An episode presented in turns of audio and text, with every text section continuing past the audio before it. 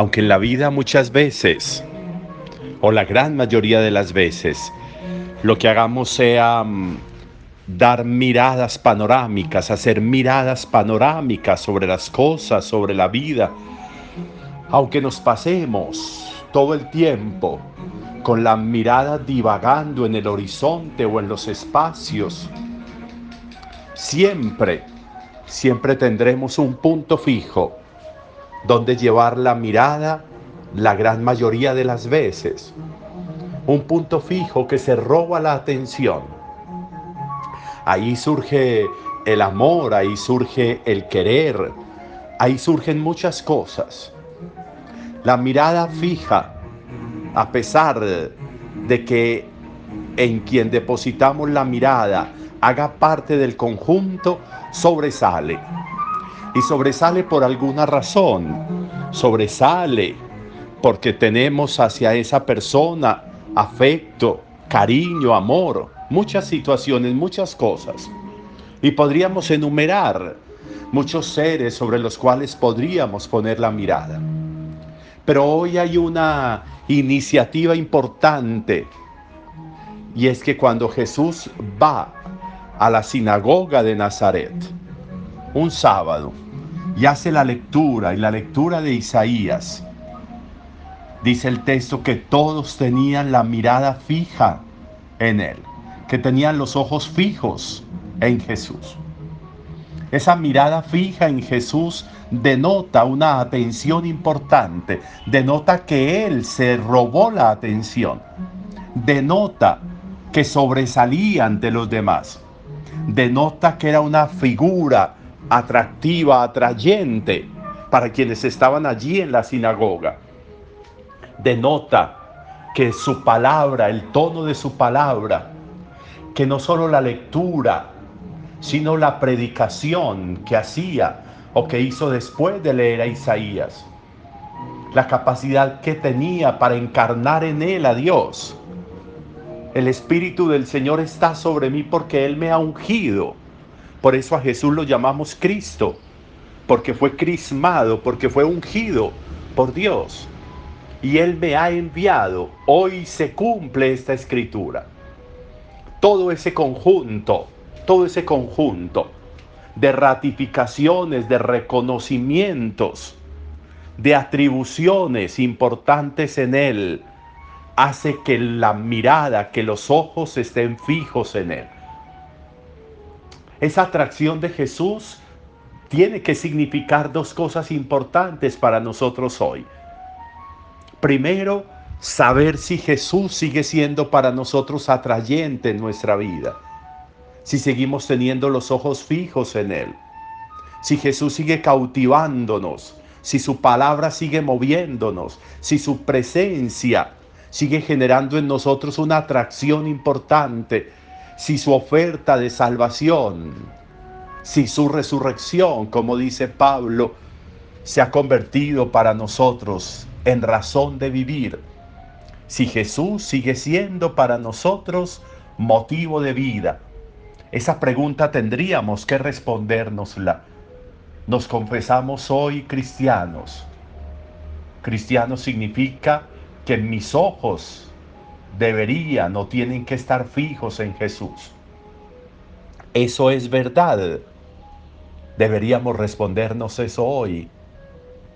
Y segundo, también implicaría que nosotros hiciéramos una mirada a nuestra presencia ante los demás nosotros generamos atracción por nuestra vida, por nuestra palabra, por nuestra presencia. ¿Qué generamos en el entorno nosotros? ¿Qué generamos? ¿A qué movemos el entorno cuando nosotros estamos, cuando nosotros llegamos, cuando nosotros hablamos, cuando nosotros hacemos presencia? ¿Qué sucede? Allí estaban todos con la mirada en Él. ¿Qué sucede con nosotros?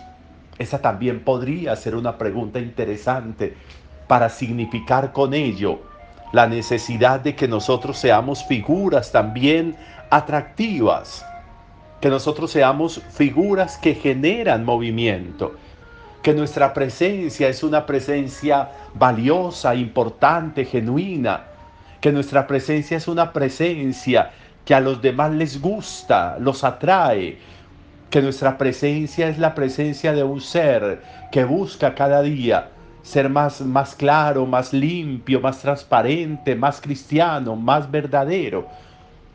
Que buscamos tener una presencia que atraiga para que al atraer genere motivación en los demás, una motivación para también ser presencias importantes.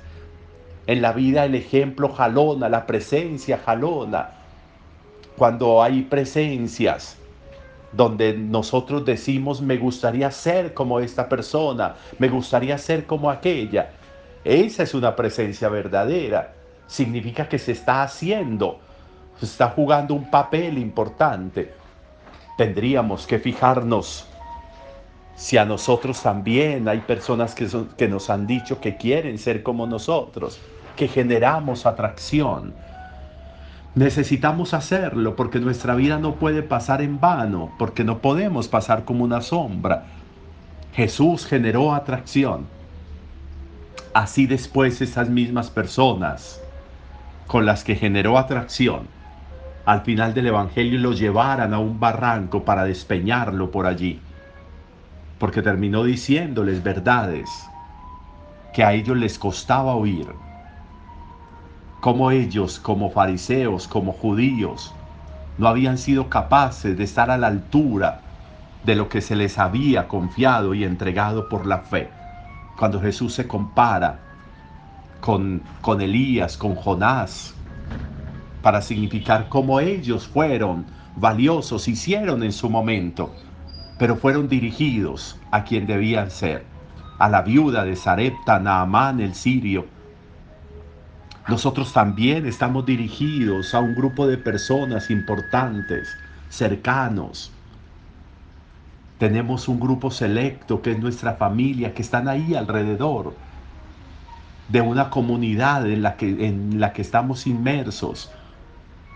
Para ellos estamos nosotros. Así como Elías fue enviado para la viuda de Sarepta, así como Eliseo, Curuanamán el sirio, Así como ellos, nosotros también estamos para que un grupo de personas especiales se beneficien con nuestra presencia. ¿Qué tanto beneficio estamos generándole a esos más cercanos nosotros con nuestra presencia? ¿Qué tanto los estamos llenando de gracia, de plenitud? ¿Qué tanto los estamos llenando de movimiento de vida? Podría ser muy valioso que hoy nosotros meditáramos en eso. Jesús sigue siendo para mí en quien tengo fija la mirada. Sigue siendo atrayente para mí Jesús. ¿Qué estoy haciendo para mantener esa atracción? Y segundo, ¿qué tan atractiva es mi vida para el entorno, para los míos? ¿Qué tanto respondo a esas personas que me han sido confiadas? Como Naamán el sirio para Eliseo, como esa viuda de Sarepta para Elías. ¿Qué tanto estoy haciendo yo en mi entorno para que mi presencia sea una presencia sanadora, que bendice, que llena de alegría los espacios, los entornos, que atrae? Eso es lo que hace Jesús. Por eso creemos en Él. Un buen día para todos.